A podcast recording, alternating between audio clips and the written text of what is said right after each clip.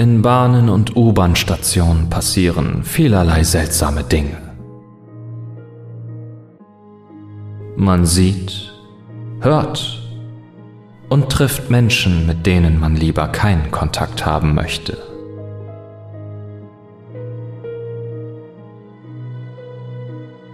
Wenn du jemals einen Menschen in der U-Bahn siehst, der scheinbar ausdrucks- und emotionslos dasitzt,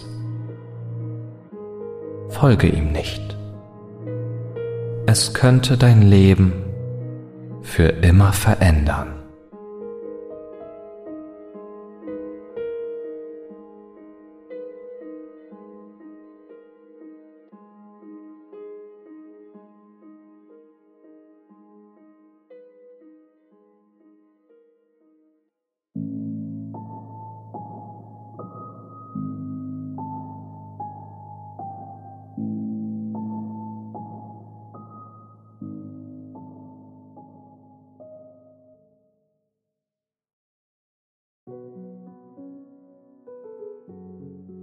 Mein Name ist Andrew Erics.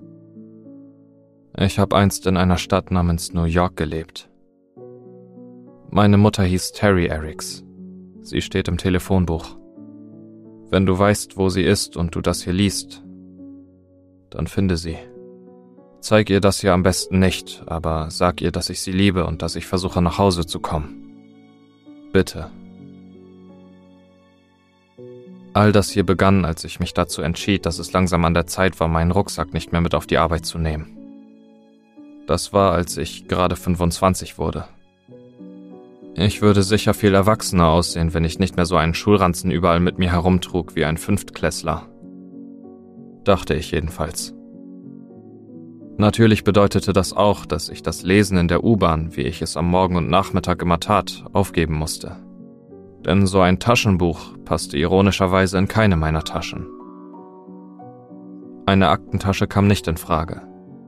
Ich arbeitete schließlich in einer Fabrik und außerdem kam sie mir immer so, ich weiß nicht, weiblich vor. Mehr Handtasche, als mir lieb wäre.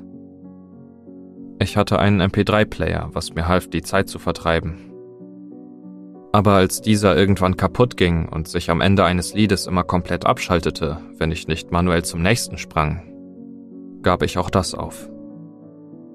Also saß ich jeden Morgen eine halbe Stunde, die sich wie eine Ewigkeit anfühlte, in der Metro, ohne einen Zeitvertreib.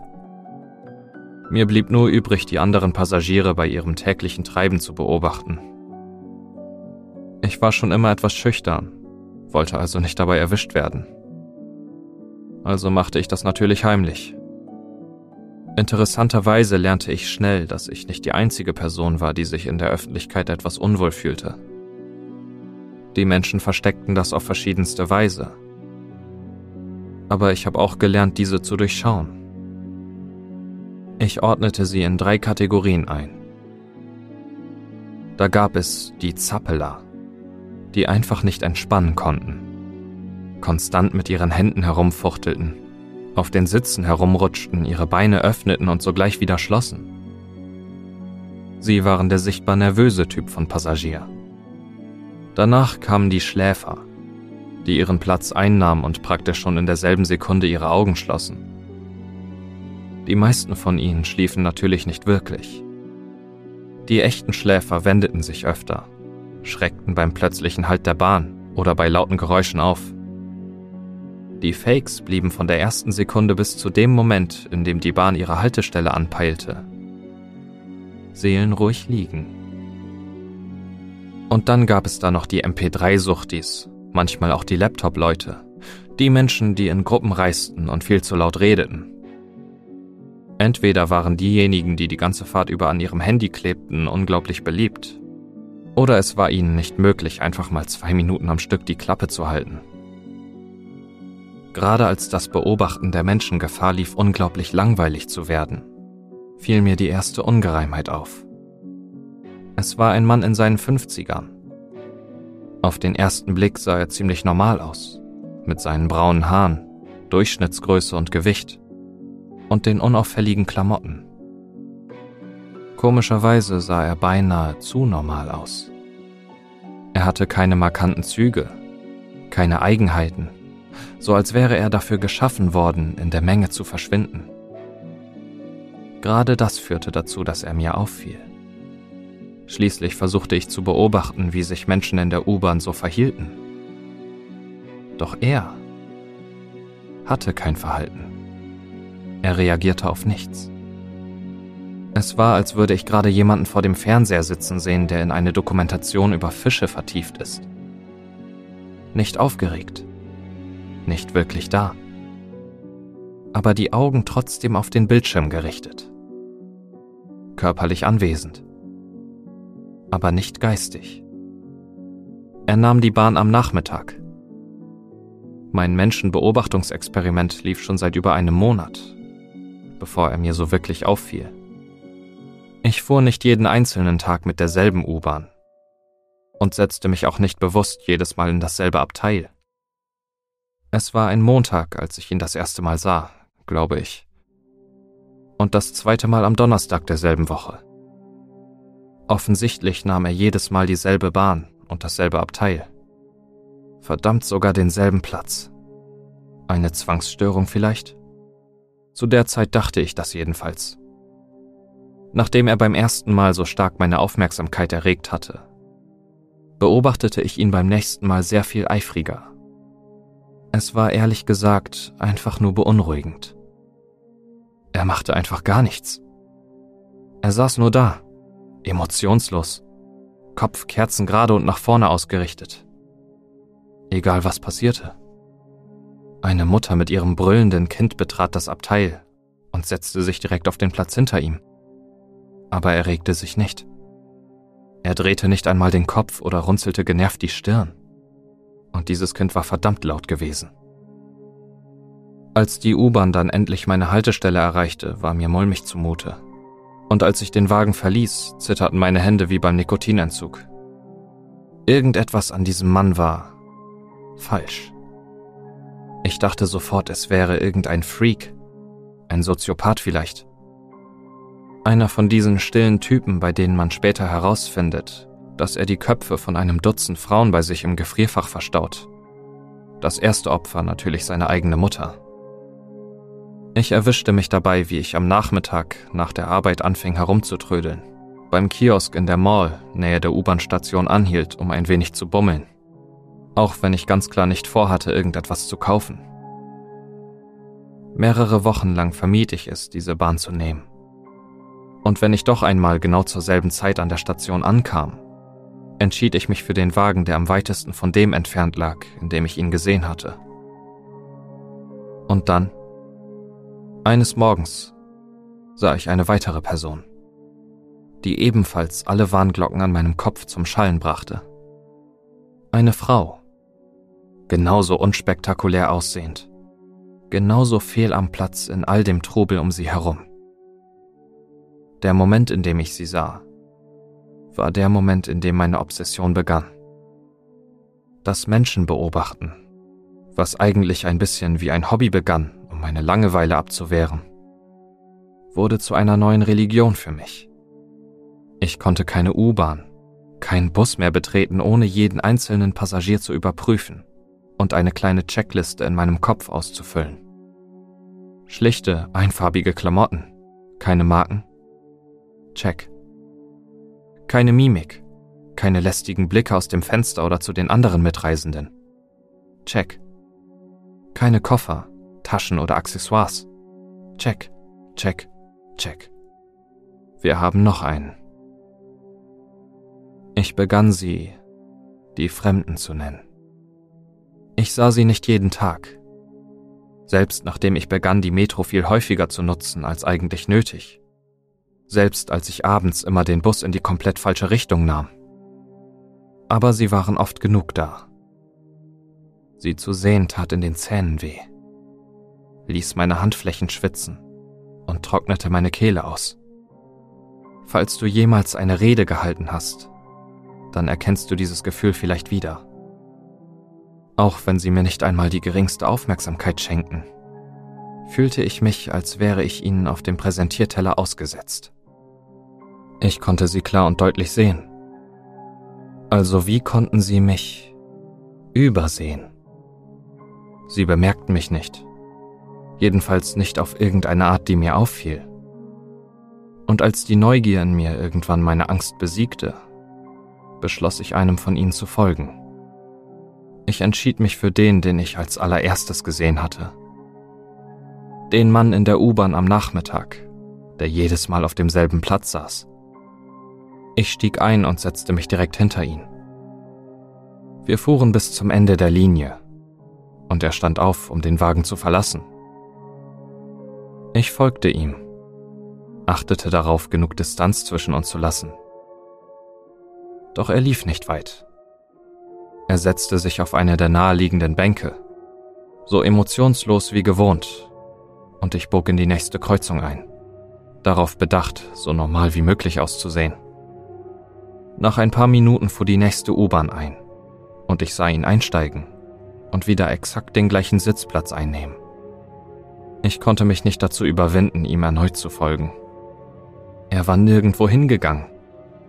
Er fuhr die Bahn einfach bis zum Ende durch. Und was dann? Fuhr er den gleichen Weg wieder zurück? Welchen Grund könnte er, könnte irgendjemand dafür haben? Das Ganze ließ mich nicht mehr los. Selbst als ich mit einer Bahn später wieder nach Hause fuhr und versuchte ein wenig zu schlafen. Ich konnte das nicht so einfach stehen lassen. Jedenfalls nicht, bis die ganze Sache irgendeinen Sinn ergab. Ich war mehr als verwirrt. Schon ziemlich wütend darüber.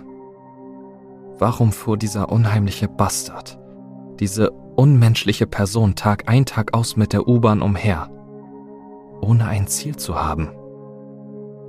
Ich habe einmal gelesen, dass der menschliche Geist vor gewissen Dingen automatisch zurückweicht, weil er sie als eine Bedrohung ansieht. Spinnen lösen das bei vielen aus. Vor allem die größeren. Sie sehen in unseren Augen einfach falsch aus. Nicht von dieser Welt. Genau diesen Effekt begannen die Fremden auf mich zu haben. Sie waren eine Beleidigung der Schöpfung. Ich folgte ihm am nächsten Tag wieder und dann wieder am nächsten. Jeden Tag. Mindestens eine Woche lang bestritten wir beide unsere stillen Reisen zusammen. Auch wenn nur ich das wusste.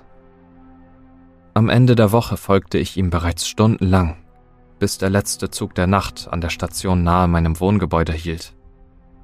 Wir fuhren von einem Ende der Stadt bis zum nächsten und wieder zurück. Ich beobachtete keine Menschen mehr. Ich beobachtete eine Person einen Fremden. Ich hatte nur noch Augen für ihn. Auch wenn ich aus dem Augenwinkel immer mal wieder ein paar verwirrte Blicke in meine Richtung wahrnahm. Aber abgesehen davon hätten wir beide auch die einzigen zwei Menschen auf dieser Erde sein können. Es wäre mir egal gewesen. Die Woche darauf verlor ich meinen Job. Mein Manager war immer freundlich und zurückhaltend, aber auch streng. Ich konnte mich nicht mehr konzentrieren, verlor meinen Fokus und war nicht mehr ansatzweise produktiv. Er hat mir eine halbe Rede gehalten, denke ich, aber ich konnte ihn kaum hören. Alles, woran ich dachte, war meine neue Bestimmung. Meine Wache. Was würde der Mann, nein, dieses Ding wohl anstellen, während ich nicht da war, um ein Auge auf ihn zu haben? Ich habe an diesem Nachmittag das letzte Mal meine Arbeit verlassen. Normalerweise würde ich gegen 17.30 Uhr damit beginnen, meinen Fremden zu beschatten. Doch ich war mir sicher, dass er in der Bahn bereits auf mich warten würde. Jetzt wünschte ich, dass ich diesem Tag ein bisschen mehr Aufmerksamkeit geschenkt hätte. War es sonnig gewesen? Es war schließlich Sommer. Ich hätte durch die Innenstadt laufen können, ein paar schöne Mädchen sehen können ich hätte auf der Terrasse eines Cafés einen Cappuccino trinken und eine Zigarette rauchen können, bevor ich nach Hause gehen und diese immer wachsende Obsession aus meinem Kopf verbannen würde. Ich hätte nach einem neuen Job suchen und in einem anderen Zug oder Bus wieder mit dem Lesen anfangen können. Stattdessen wartete ich. Hier fährt mehr als nur ein Zug die Schienen hoch und runter. Und so saß ich für mindestens eine Stunde in der Bahnstation bis ich ihn durch eines der Fenster sah. Ich stieg in das Zugabteil und bemerkte, dass meine Haut zum ersten Mal seit Beginn meiner Verfolgung nicht klamm von kaltem Schweiß war, meine Hände nicht zitterten und mein Herz mir nicht beinahe aus der Brust sprang. Zum ersten Mal setzte ich mich auf den Platz ihm gegenüber, direkt in sein Sichtfeld, und wartete auf eine Veränderung seiner Gesichtszüge. Würde er mich erkennen? Falls er das tat, gab es keine Anzeichen dafür. Und ich suchte hart danach. Wir gaben an diesem Nachmittag sicherlich ein ulkiges Paar ab, wie wir da so einander gegenüber saßen und einander ansahen, in unsere Seelen blickten. Es war schwer, mir die wachsende Wut nicht anmerken zu lassen. Doch ich schaffte es, genauso emotionslos auszusehen wie er. Innerlich schrie ich ihn praktisch an. Mach etwas, du verdammtes Arschloch! Seh mich verdammt nochmal! Ich weiß, was du bist! Das wusste ich jedoch nicht wirklich. Und meine stillen Forderungen erhielten keine Antwort. Nicht beim ersten Trip. Oder beim zweiten. Oder beim dritten oder beim zehnten. Wir fuhren bis spät in die Nacht, stiegen an jedem Linienende aus und warteten gemeinsam. Ich saß direkt neben ihm auf der Bank, beobachtete ihn aus dem Augenwinkel. Und trotzdem passierte nichts. Aber dieses Spiel konnte man auch zu zweit spielen. Endlich machten wir unsere letzte gemeinsame Reise. Ich hatte ihn genau da, wo ich ihn haben wollte. Das wusste ich einfach. Die letzte Fahrt der Nacht, bevor die Bahn für heute dicht machte. Ich hatte ihn bisher immer entkommen lassen, da das Linienende so weit weg von meiner Wohnung ist. Und der letzte Bus zeitgleich mit der letzten Bahn fährt. Aber diesmal würde ich ihm folgen und endlich sehen, was er machte, wenn keine Bahn mehr fuhr. Ich würde endlich ein paar Antworten bekommen. Vielleicht. Die Bahn rollte weiter und die Spannung in mir wuchs. Das Abteil um uns herum leerte sich langsam, bis nur noch wir zwei stille Beobachter unter der Stadt übrig waren. Ich kämpfte mit mir selbst, um das manische Grinsen auf meinen Lippen in Schach zu halten und schließlich wurde die Bahn immer langsamer. Das Ende der Linie. Der Fremde bewegte sich nicht, zeigte immer noch keinerlei Reaktion. Der Wagen stand still, Türen geöffnet. Ich konnte die letzten Nachzügler gedämpft die U-Bahn-Station verlassen hören. Ihre Schritte halten in der Stille. Dann nichts.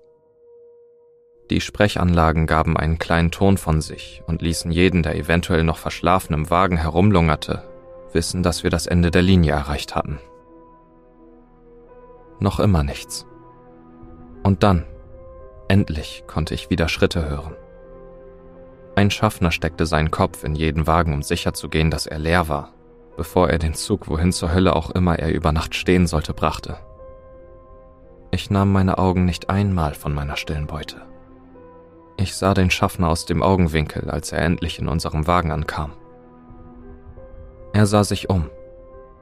Seine Augen strichen über uns und ein verwirrter Ausdruck legte sich auf sein Gesicht. Er zwinkerte ein paar Male und stockte. Ich wartete darauf, dass er etwas sagte. Und dieser kurze Moment zog sich wie ein Kaugummi. Doch dann, mit einem leichten Kopfschütteln, verließ er uns wieder. Es gab noch einen Wagen nach uns, und ich konnte ihn auch diesen durchsuchen hören, bevor der Zug ein paar Minuten später wieder seinen Motor startete.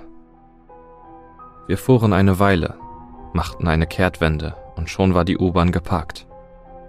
Ich konnte durch die Fenster der Züge neben uns blicken und sah dort draußen noch viele mehr. Und dann lächelte er mich an. Es war nur eine leichte Verzerrung der Lippen, die ich sicher nicht bemerkt hätte, hätte ich nicht die letzten paar Stunden damit verbracht, sein Gesicht zu studieren. So, sagte er in einem tiefen Bariton. Da wären wir.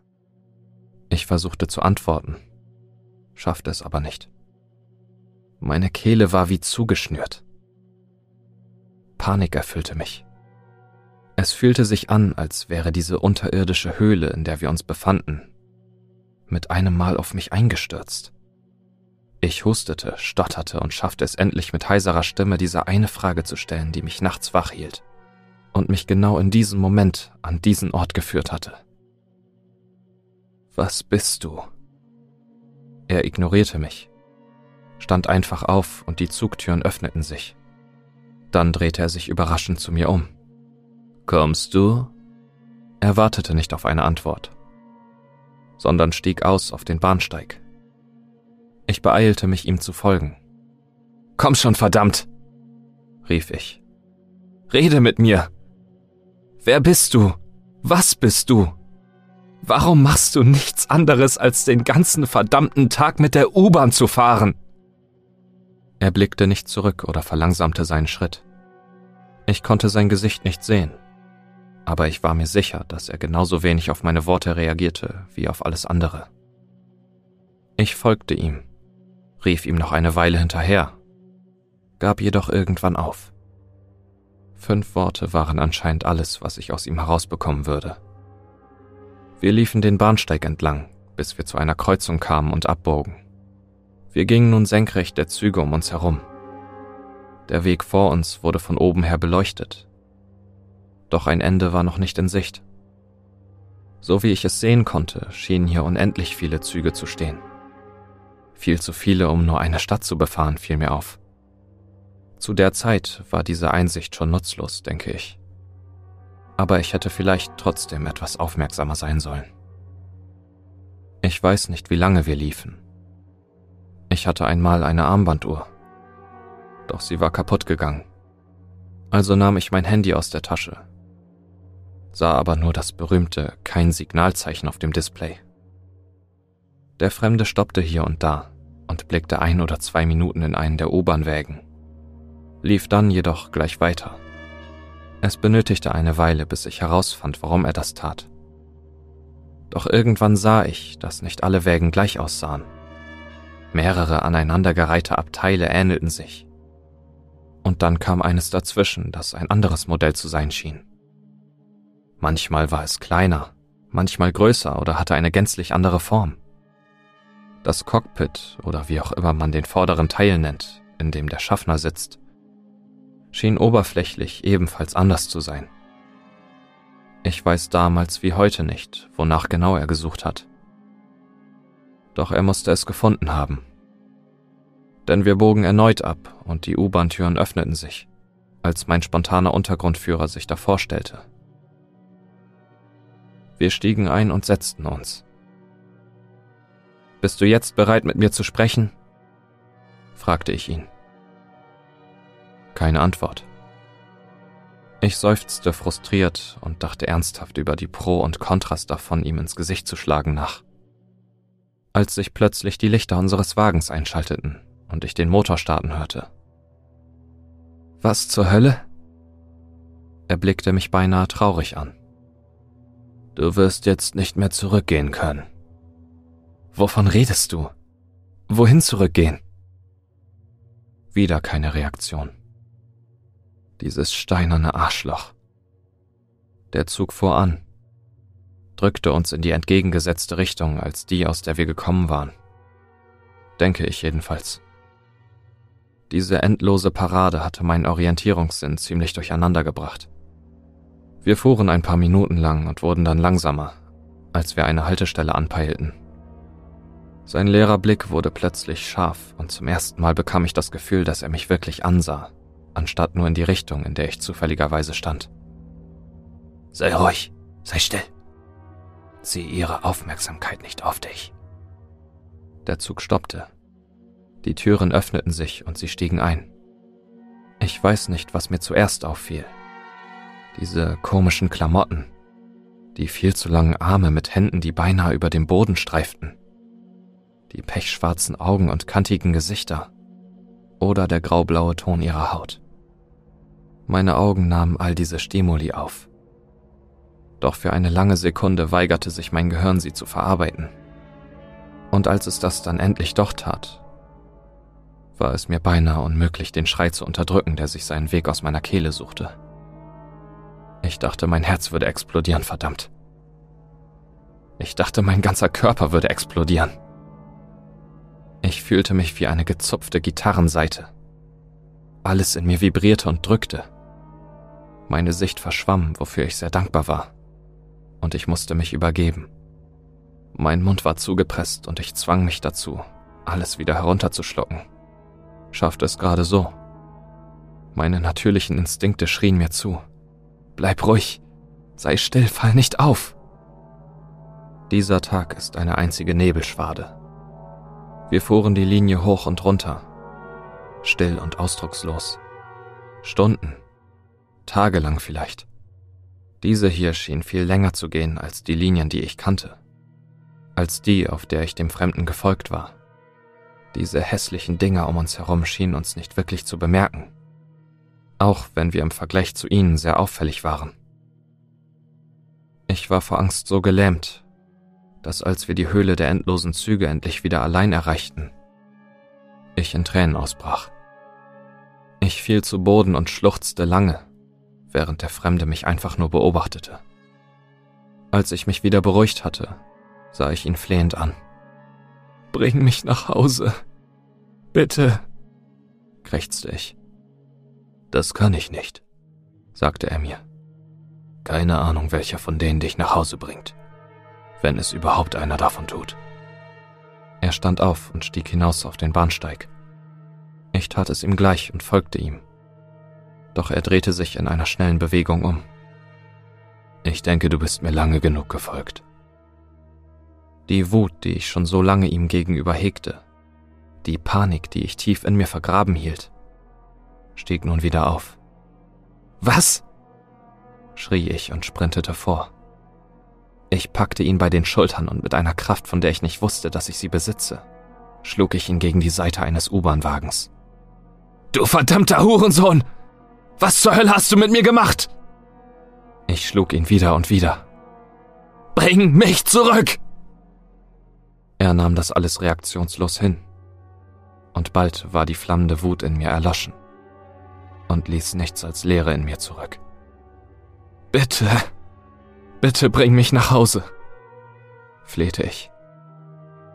So funktioniert das nicht, sagte er. Wenn wir zusammenbleiben, steigt die Chance, dass wir entdeckt werden. Geh deinen eigenen Weg. Sei still. Fall nicht auf. Und dann werden sie denken, du bist einer von ihnen. Wie kannst du mir so etwas antun? Warum? Er warf mir wieder diesen beinahe traurigen Blick zu. Das musste ich. Und du wirst es auch tun. Manchmal bleibst du einfach stecken. Er schüttelte meine Hand von seiner Schulter und drehte sich zum Gehen. Ich fiel auf die Knie, plötzlich von all meiner Kraft verlassen, und sah ihm nach. An der nächsten Kreuzung drehte er sich noch einmal zu mir um. Es tut mir leid. Und dann war er einfach weg. Ich blieb lange dort auf den kalten Fliesen. Ich rollte mich zusammen und weinte, und als ich keine Tränen mehr übrig hatte, schlief ich ein.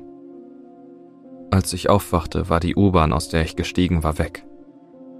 Brachte diese blaugrauen Abscheulichkeiten dorthin, wo auch immer diese blaugrauen Abscheulichkeiten hingehen.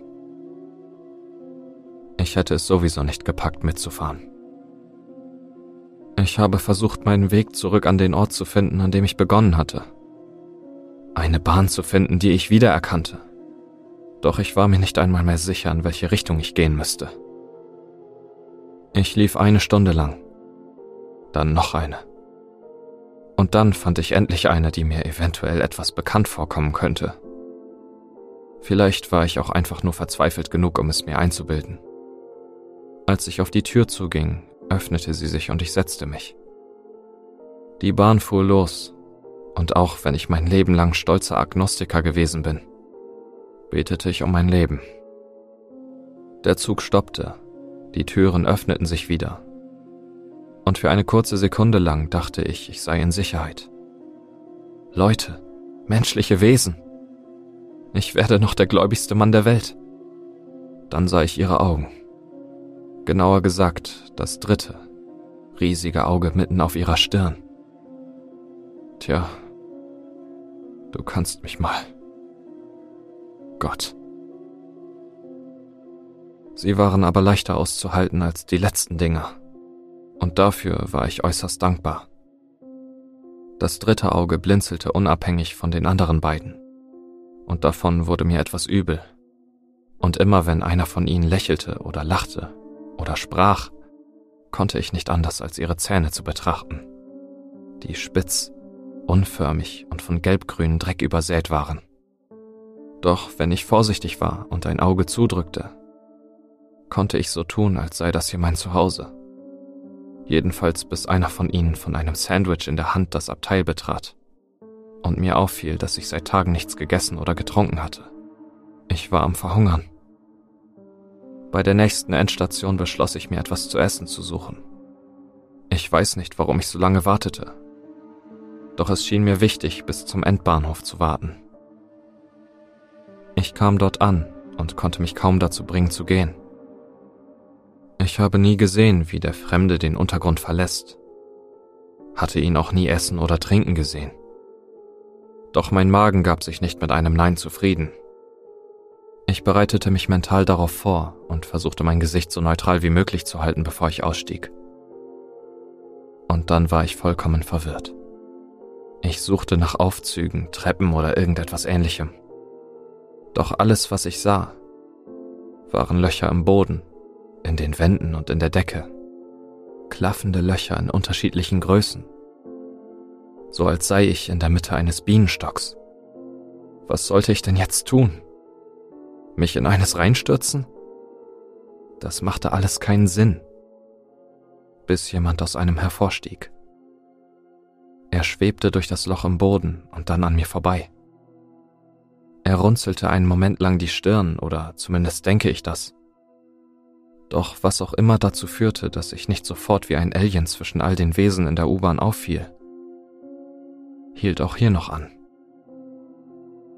Leider reichte es nicht, um mich schweben zu lassen, was anscheinend der einzige Weg war, um diese Bienenstock-U-Bahn zu verlassen. Fluchend machte ich mich zurück auf den Weg in den Tunnel. Ich war wütend, verloren, am Verhungern und hilflos meinem Schicksal überlassen. Was, wenn nicht schlimmer als die Hölle? Dann mindestens doppelt so dumm und dreifach so unlogisch war. Ich war also nicht richtig auf dem Damm, was meinen Fehler vielleicht entschuldigt. Normalerweise umrunde ich Kreuzungen immer so weit wie möglich. Denn wenn du in der Öffentlichkeit eine scharfe Kurve einlegst, stehen die Chancen gut, dass du direkt in irgendjemanden hineinläufst. Und so war es auch. Ich knallte direkt mit jemandem zusammen. Einer Frau. Ohne darüber nachzudenken, reagierte ich, wie jeder richtige New Yorker es getan hätte. Äußerst ausfällig. Meine Fresse, du verdammte Bitch! Guck doch, wo du hinläufst! Der Fehler fiel mir auf, bevor sie auch nur realisierte, was gerade geschehen war. Ihre Augen weiteten sich in Verwirrung. Und als sie mich endlich richtig wahrnahm, traten sie vor Angst hervor. Sie wich, naja, schwebte schnell von mir zurück und ließ so etwas wie einen Schrei los. Ein bisschen heulender, als ich es gewohnt bin. Aber es erfüllte seinen Zweck. Am Ende des Tunnels sah ich unbekannte dreieugige Köpfe sich in unsere Richtung drehen. Und plötzlich dachte ich an die spitzen, schmutzigen Zähne. Ich rannte los.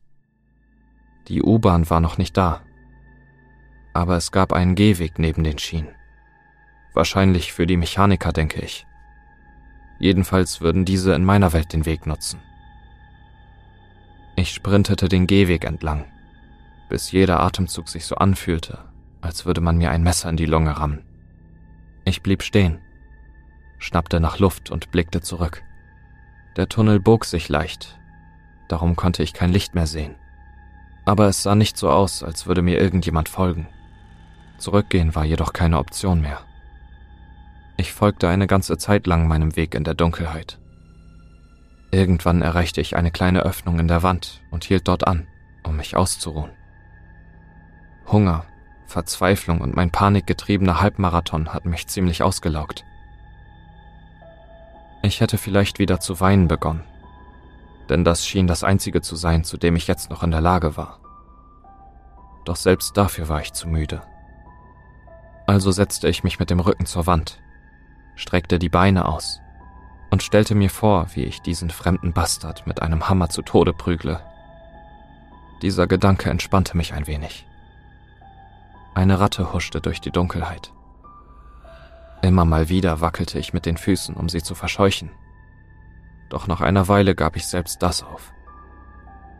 Tollwut oder irgendwelche anderen Krankheiten, die dieses Vieh mit sich bringen könnte, glich einem Segen im Vergleich zu den endlosen einsamen Reisen durch die U-Bahn-Station fremder Welten. Als sie mir also wieder zu nahe kam, scheuchte ich sie nicht hinfort. Selbst als sie ihren Körper gegen mein Bein presste, konnte ich mich nicht dazu überwinden, mich darum zu kümmern. Nicht, bis ein Zug immer näher kam und seine Lichter das Ding beleuchteten, von dem ich dachte, dass es eine Ratte sei. Es war rattenartig. Ja. Aber in erster Linie war es spinnenartig. Hätte jemand eine Zucht aus diesen beiden Tieren geschaffen, dann wäre diese beinahe so abartig wie das Ding, das sich gerade an mein Bein schmiegte. Ich schrie, sprang auf und sprintete so schnell wie ein Profi-Footballspieler direkt in die mir gegenüberliegende Wand. Das Ding folgte mir. Doch der angehende Zug war schneller. Sein Rücken gab ein ekelhaftes Knacken von sich. Und ich sah es noch ein letztes Mal zucken, bevor der letzte Wagen in die Dunkelheit entschwand.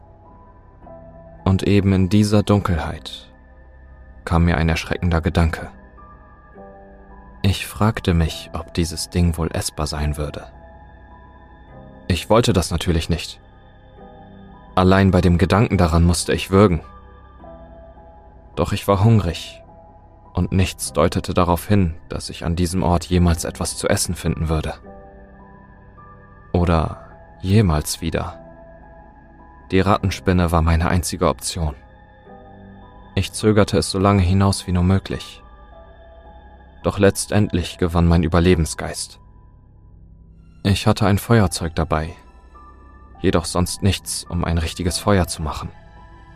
Trotzdem zupfte ich das Fleisch von seinem Kadaver und briet es leicht an, indem ich es über die kleine Flamme hielt. Geholfen hat das jedoch nicht. Nichts hätte das in dem Moment. Das Fleisch war faulig, fauliger als alles, was ich mir je hätte vorstellen können. Noch immer bin ich so verzweifelt auf der Suche nach Essen und habe bereits viele weitere fragwürdige Dinge heruntergewirkt. Jedoch kam nichts davon an den verrottenden Geschmack der Rattenspinne heran. Rückblickend war das wohl der Moment, in dem ich selbst der Fremde wurde. Früher hätte ich noch Probleme damit gehabt, so ausdruckslos wie mein Vorgänger zu sein. Das, was ich damals für innere Ruhe gehalten habe, hat sich als Lehrer entpuppt. Ein kantiger Stein im Fluss wird irgendwann im Laufe der Zeit vom fließenden Wasser abgerundet. Und die Dinge, die ich erlebt habe, haben dasselbe mit mir gemacht. Ein Monster zu schlachten und in den dunklen Tunneln unterhalb einer fremden Welt zu essen, hatte meine Kanten gerundet. Und als ich an jenem Tag aus der Dunkelheit zurück in den U-Bahn-Tunnel stieg, war ich genauso ausdruckslos und leer wie derjenige, der mich in diese Welt entführt hatte. Das war jedoch nicht das Schlimmste, nein. Das Schlimmste kam später, als ich das erste Mal feststeckte. Der Fremde hatte das einmal erwähnt, doch in meinem Zustand hatte ich das gar nicht aufnehmen können. Eines Nachts, am Ende der Linie angekommen, wurde ich darum gebeten, den Zug zu verlassen. Das war in einer Welt, die meiner normalen recht nahe kam. Die Leute dort waren beinahe menschlich, von dem, was ich sehen konnte. Klar, sie waren orange und buckelig, aber ansonsten praktisch normal. Und nachdem die letzte Welt voll von ekelhaften, fetten, sechsbrüstigen Hermaphroditen ohne Nasen bewohnt war, gab es in meinen Augen nichts Schöneres als diese orangenen Typen. Zuerst dachte ich, dass der Schaffner mit jemand anderem redete. Doch ich war alleine in meinem Abteil. Und was noch viel wichtiger ist, ich habe ihn verstanden. Die Orangenen hatten die ganze Zeit über kein Englisch gesprochen. Und trotzdem war ich in der Lage, ihn zu verstehen. Als ich aufstand, konnte ich auch sehen, warum. Ich hatte einen Buckel auf dem Rücken. Und so wie ich es in meinem Spiegelbild im Fensterglas sehen konnte. Orange. Den Rest habe ich mir nach und nach zusammengereimt. Festzustecken bedeutete, dass ich in dieser Welt gefangen war und aus irgendeinem Grund begann, so auszusehen wie sie. Was natürlich praktisch ist, wenn ich die Chance nutzen und die U-Bahn-Station einmal verlassen will. Das ist zwar grundsätzlich möglich, verlangt aber viel Vorsicht und überfordert mich schnell. Diese fremden Welten sind irgendwie abstoßend, wenn ich das so sagen kann. Du versuchst automatisch, sie mit deiner eigenen zu vergleichen. Doch die Unterschiede sind so offensichtlich, dass dir übel wird. Ich habe die U-Bahn trotzdem verlassen. Denn mir war klar, dass ich heute nicht mehr ins Zentrum zurückkehren würde. So nenne ich übrigens den endlosen Abstellplatz für die Züge. Heute nicht. Und in keiner anderen Nacht, wie ich bald herausfinden sollte. Was auch immer mir dabei geholfen hat, nicht entdeckt zu werden, hatte aufgehört zu funktionieren. Und für einen kurzen Moment hatte ich überlegt zu bleiben. Doch dieser Ort war nicht mein Zuhause und würde es niemals sein können. Selbst wenn sie so aussahen wie ich, hatten sie doch eine ganz andere Kultur. Das habe ich schon viele Male zuvor lernen dürfen. Selbst die Welten, in denen die Leute bis ins letzte Detail so aussahen wie ich, waren voller Gefahren. Einmal war ich in einer solchen Welt, wo die Bewohner wie Menschen aussahen. Und ich lernte, dass eine Geste, die in meiner Welt ein simples Hallo darstellte, etwas sehr Beleidigendes bedeutete. Beleidigend genug, dass sie mich halb zu Tode prügelten und sich eine Menge bildete, die das Ganze zustimmend beobachtete. Und auch wenn dieser Ort vielleicht eine Lebenskultur hatte, an die ich mich anpassen könnte, würde ich nicht bleiben können.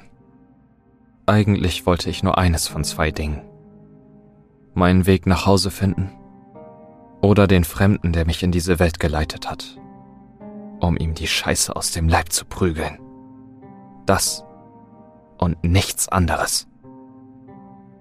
Ich wollte also weitergehen ich war mir nur nicht sicher, ob ich einem armen, treudoven Idioten das antun könnte, was man mir angetan hat. Könnte ich wirklich jemanden dazu bringen, diesen endlosen Untergrund zu durchwandern? So wie ich es tat? Stellt sich heraus, dass ich das gar nicht muss. Nach ein paar Monaten erkannte mich einer von ihnen und begann mir einige Wochen zu folgen. Ich tat so, als hätte ich ihn nicht gesehen, so wie der Fremde es damals bei mir getan hatte. Doch ich war immer noch zwiegespalten zwischen dem Verlangen, ihn zu warnen, und dem Verlangen, ihn bis zur Endstation zu bringen, damit ich diese düstere Welt für immer verlassen konnte.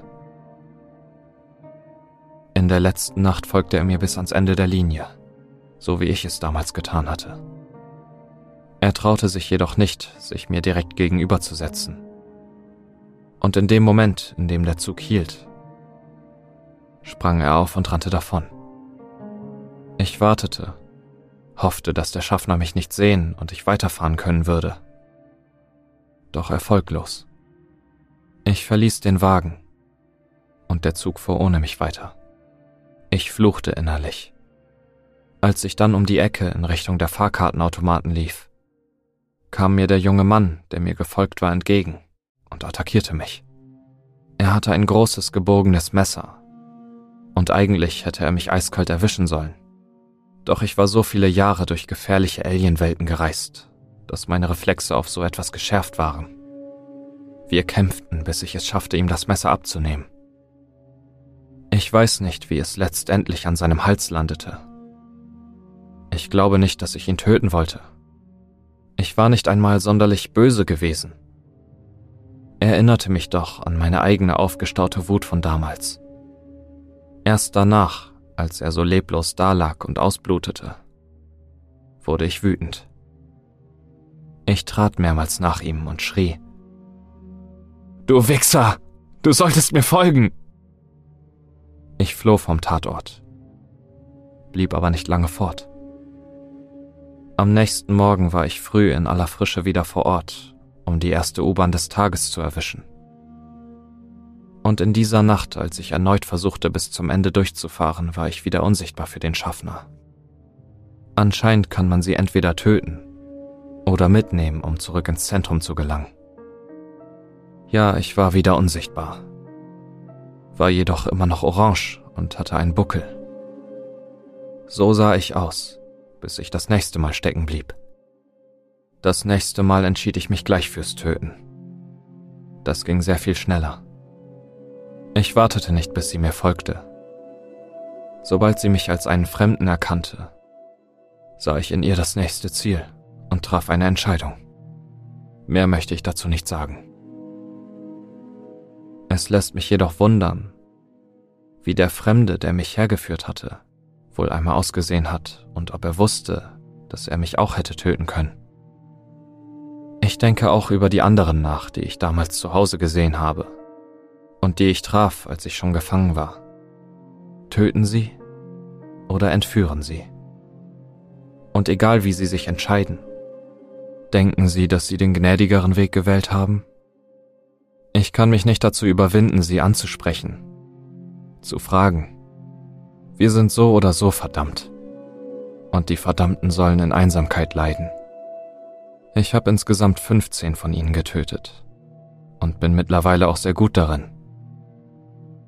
Aber ich habe eine Entscheidung getroffen. Ich werde nicht mehr töten. Keine Unschuldigen zumindest. Bevor ich wieder in die Zentrale reise, habe ich meinen Rucksack mit so viel Papier wie nur möglich gefüllt und schreibe das hier auf. Wieder und wieder schreibe ich dieselbe Geschichte, um sie dann in so vielen Zügen wie möglich zurückzulassen. Tausende Nachrichten in Flaschen, die ich dann in den See aus Gleisen werfe. Das hier ist eine Bitte und eine Warnung. Meine Bitte habe ich gleich am Anfang genannt. Finde meine Mutter und erzähl ihr irgendeine Lüge. Es ist eine Notlüge, also keine Sorge. Sag meiner Mutter, dass ich sie liebe und versuche wieder nach Hause zu kommen. Vielleicht gibt ihr das Hoffnung oder zumindest ein wenig Frieden. Ich wünschte auch, es wäre wahr. Doch hier ist das Problem. Auf eine Art und Weise bin ich wie Odysseus. Verloren im Meer, auf der Suche nach bekanntem Land. Aber ich bin nicht auf hoher See. Ich bin gefangen in endlosen Tunneln. Einem Labyrinth. Der Unterschied ist sehr wichtig, denn Labyrinthe werden geschaffen, gebaut. Jemand oder etwas hat diesen unglaublichen Ort kreiert. Und sie müssen für das, was sie mir angetan haben, zur Verantwortung gezogen werden. Sie wollen, dass ich Theseus spiele, nicht Odysseus. Aber da mache ich nicht länger mit. Diese komischen Regeln dieses Ortes haben mich von dem Mann, der ich einst war, in etwas ganz anderes verwandelt. Und dann wurde ich erneut verändert. Sie haben mich zu einem Monster gemacht.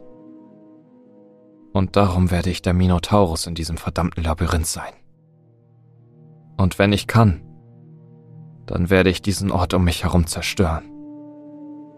Und diejenigen mit in den Abgrund reißen, die ihn gebaut haben. Du solltest an öffentlichen Orten sehr wachsam gegenüber stillen, ausdruckslosen Männern und Frauen sein. Das ist meine Warnung. Halt dich von ihnen fern. Sie können dich töten oder dir etwas viel Schlimmeres antun. Wenn du also einen von ihnen siehst, dann renn so schnell und weit wie du nur kannst. Und was noch viel wichtiger ist, hör mir jetzt gut zu. Fahre nie, niemals bis zur Endstation.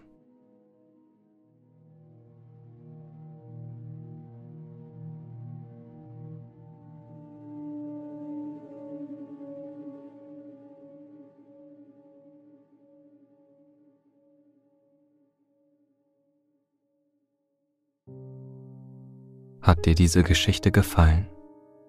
Dann lass doch eine positive Bewertung und einen Kommentar da. Du willst wissen, wie es bei Midnight Stories hinter den Kulissen zugeht? Schau doch gerne mal bei Instagram vorbei. Dort wirst du fündig. Untenstrich Midnight Stories oder in den Shownotes.